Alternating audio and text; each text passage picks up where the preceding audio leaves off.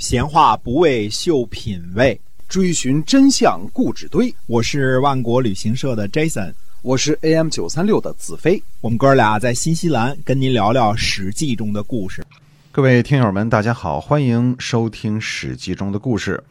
呃，是由新西兰万国旅行社的 Jason 为您讲的。那么，我们新西兰万国旅行社呢是携程上唯一没有差评的旅行企业。我们这个南北岛团是是天天都出发，是吧？对的，天天出发。哎，想来新西兰旅游呢，这个请您搜寻一下万国旅行社啊，基本上都能帮您搞定。万就是万国的万，国就是万国的国。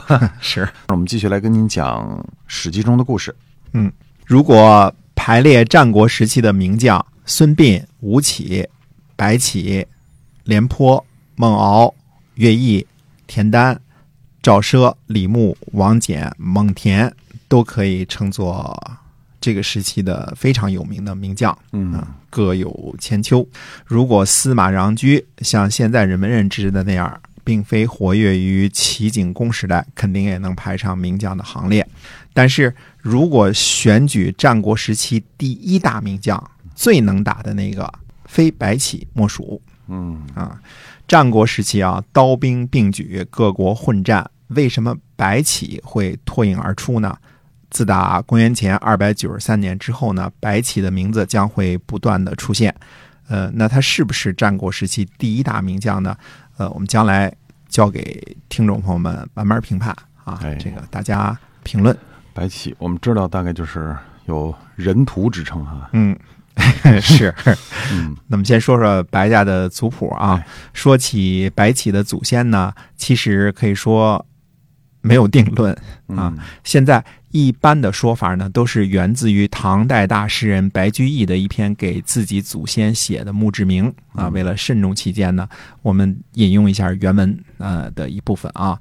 白居易写的这篇墓志铭的这个名字呢，叫做《故巩县令白府君世状》。白氏呢，咩姓，楚公族也。楚雄居太子建奔正，建之子胜居于吴楚间，号白公，因是也。楚杀白公，其子奔秦，代为名将。以丙以将是也。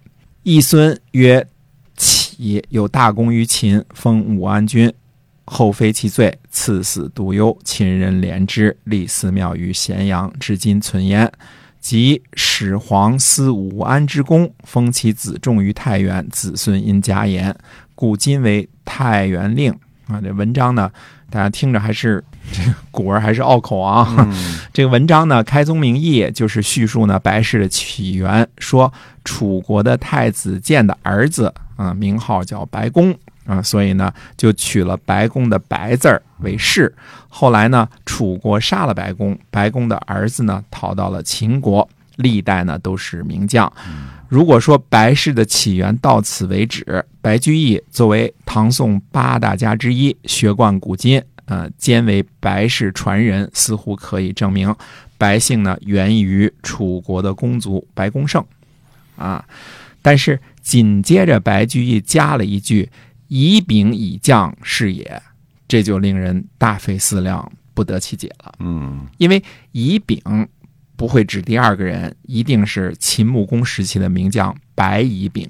嗯，对吧？嗯，如果从时间顺序上，白公在前，白乙丙在后，那文章叙述说得通；或者，呃，俩人是一家人，嗯，统一一下这个祖先啊，也说得通。可偏偏呢，两者都不是。嗯。白乙丙是秦穆公时的名将，秦穆公是春秋早期的人物啊，还不是春秋时期，春秋早期的人物，和齐桓公啊、楚成王、晋文公大约同时代。秦穆公的大将呢，孟明视是百里奚的儿子，可以担任秦军主将，但是秦军其他的将领，按照道理来说。无疑肯定是秦国的公族，嗯，那都是嬴姓的，对吧？秦国的公族呢，封在白这个地方，后代以白为氏，这肯定是说得通的啊。这个按照春秋的惯例，我们听了这么久了，也大约知道了，对吧？封地为氏，封地为氏，哎，后来改演变成姓儿。白起呢，在史书上呢又记载为公孙启，嗯啊。如果说白起是秦国的公孙，那肯定是嬴姓，这个说法呢，嗯，很靠谱，嗯，对吧？对。可是白公胜呢是春秋中晚期的人物，白公胜的父亲呢是楚平王的太子，太子建嘛，嗯跟着伍子胥逃跑的那位。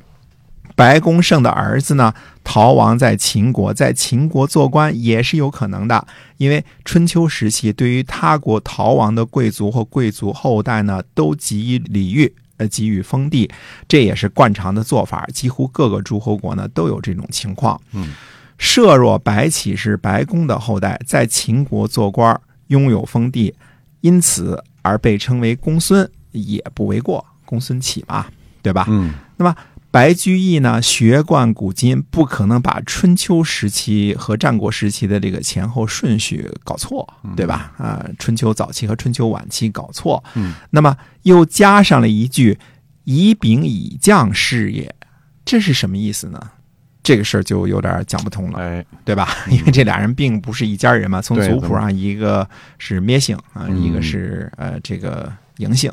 那么我个人猜想呢，白居易的时候，白家家谱传下来的就是如此，是两个源头。一个说法是白公胜，一个说法是白一丙，对吧？嗯白居易呢自己认为是白公胜一脉啊，是楚国的公孙的可能性比较大。但是当时的族谱当中肯定又记载了白一丙这个源头，白居易自己也分辨不清楚，所以就含含糊糊都写进去了。嗯自乙丙乙将，加了这么一句啊。那么白乙丙呢是秦国的嬴姓，白公胜是楚国的咩姓或者叫芈姓，这两人祖上肯定不同源。白居易在这儿呢也只能含糊其辞了。但是白起开始记载的很清楚了，子孙世居太原。嗯啊，在韩魏的这个挤压之下呢，秦国居然割地求和，说明秦国在东方啊面临不小的压力。秦国在函谷关以西呢被压制，不能够向东扩展，而且呢，韩魏的压制呢还是持续性的，也没跟秦国说一声啥时候。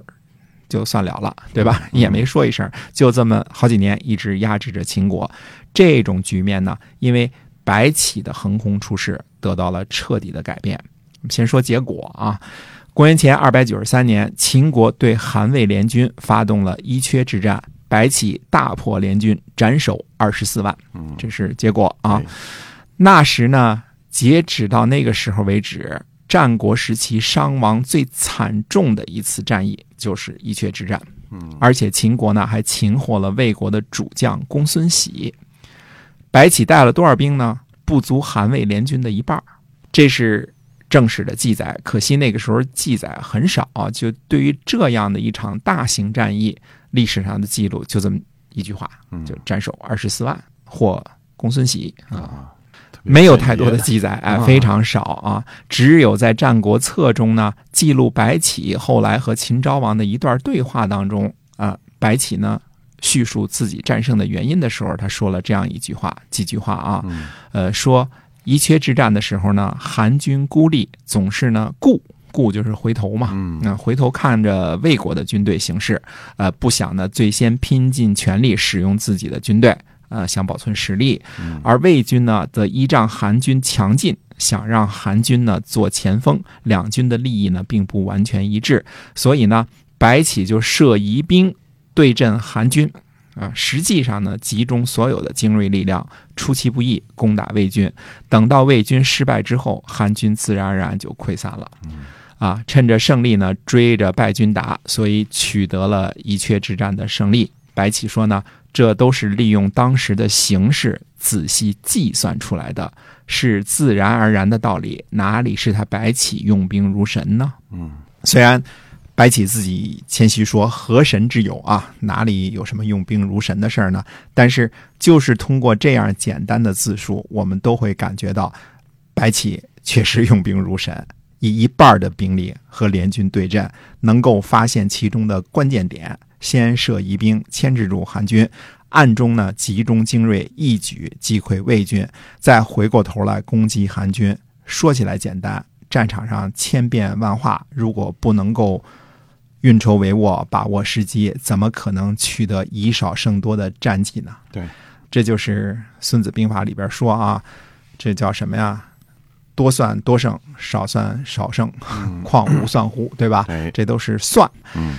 可是《孙子兵法》里也没有教过怎么样用一半的兵力去打敌人，对吧？有什么呃实则为之啊，什么卑则攻之啊这些，对吧？但是没没说过比人差一半的时候怎么打，《孙子兵法》也没教过，所以教科书里边也未必是有的。但是为什么能够用兵如神，能够活用教科书？啊，看当时的形势。